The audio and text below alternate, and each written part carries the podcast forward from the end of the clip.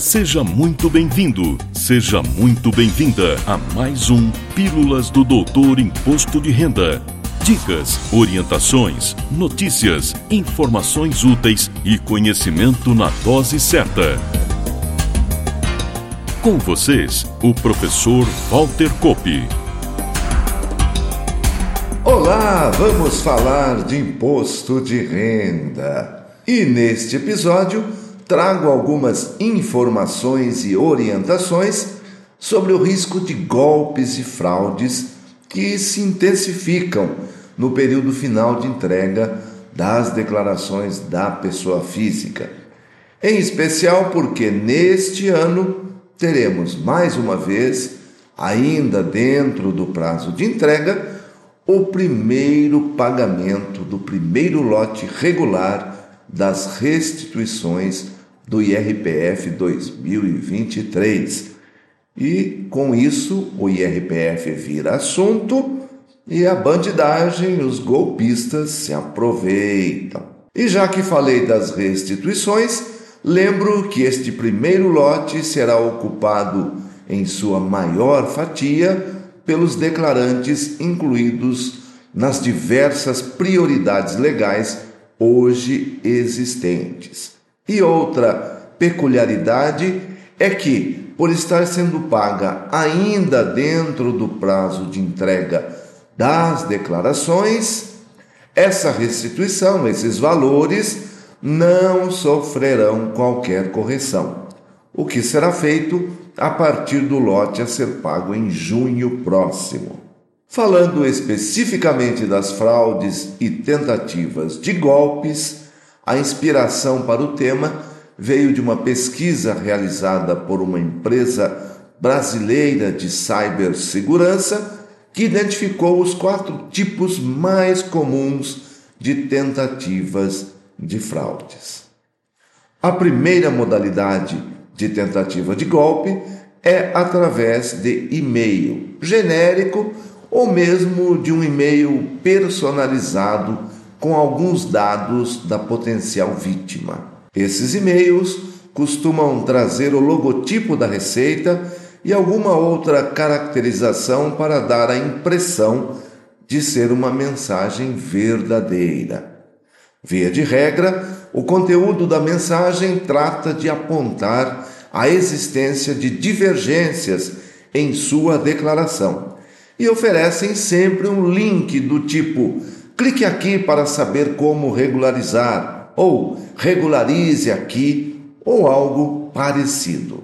Com relação ao e-mail, informo que a Receita não trata de assuntos sujeitos ao sigilo através dessa forma de comunicação e jamais envia qualquer link. O máximo que pode acontecer é uma mensagem da Receita informando que existe uma nova mensagem importante na sua caixa postal segura. E o que isso significa?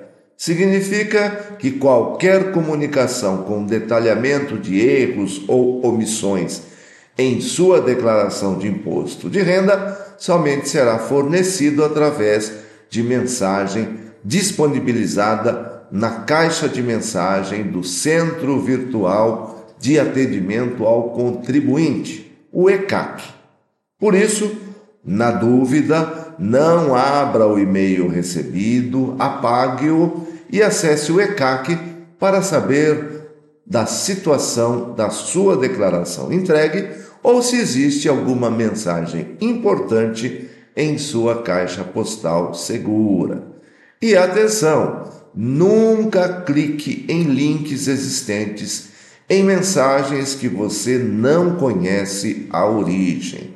E na própria lista das mensagens em sua caixa postal, atente para o endereço do remetente, que será sempre terminado em .gov.br. Se não terminar em .gov.br, esse e-mail não veio da Receita. Fique atento. A ousadia dos meliantes é tão grande que nos meus quase 30 anos de Receita Federal, cheguei a tomar conhecimento de cartas enviadas pelo correio, claro, contendo a conversa mole de sempre para enganar os desavisados e o famigerado link para ser acessado. Na correspondência escrita, fica mais fácil detectar a fraude porque o link apresentado deve estar visível. É só verificar que não se trata de Receita Federal. Considerando-se que o golpe também pode se consumar através de uma ligação telefônica, caso haja instrução para ligar em algum número, mesmo sendo 0800, não ligue. Entre no ECAC, acesse o meu imposto de renda e veja a sua real situação. Outra forma de fraude é através de sites falsos oferecendo serviços para regularização de pendências. O endereço dos sites falsos pode vir através de carta, e-mail, SMS ou outros, ou mesmo de uma pesquisa feita nos buscadores de internet. Aqui, além de serem pedidos dados sensíveis da provável vítima, em muitos casos são solicitados valores para o serviço de regularização que nunca será realizado. É um golpe. Outra forma que os falsários utilizam para roubar dados ou valores das vítimas é através de mensagens SMS, informando as falsas pendências e orientando a entrar em contato com determinado telefone ou mesmo acessar determinado link. Fiquem, portanto, bastante atentos a esse tipo de abordagem, independentemente do meio pelo qual chegue até você. Pintou qualquer dúvida? Utilize sua senha GovBR nível prata ou ouro, acesse o Centro Virtual de Atendimento ao Contribuinte, o ECAC, porque lá estará a informação correta. Outra recomendação importante com relação às tentativas de golpes realizadas por celulares e computadores é sempre manter o sistema operacional atualizado e um bom antivírus instalado e com atualizações automáticas. E se acidentalmente você clicar em qualquer link, faça todas as verificações de segurança e procure a ajuda de um profissional de TI para efetuar a devida limpeza no seu equipamento. E antes de encerrar, volto a lembrar que nosso novo portal de cursos e conteúdo, o Doutor IR Academy, está em pleno funcionamento. Tudo novo, gravamos tudo novamente. No momento voltado para os escritórios e profissionais da contabilidade. Como o imposto de renda da pessoa física acontece durante o ano inteiro, especialmente para os casos de ganhos de capital, aquisição e venda de bens e renda variável, em breve disponibilizaremos cursos voltados para o público em geral.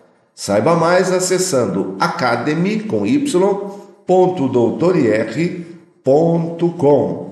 E também continua disponível através do YouTube o Doutor IR On, que é voltada para o público em geral, o próprio declarante, onde, pelo valor de apenas dois cafezinhos, você tem um mês inteiro de resposta às suas dúvidas.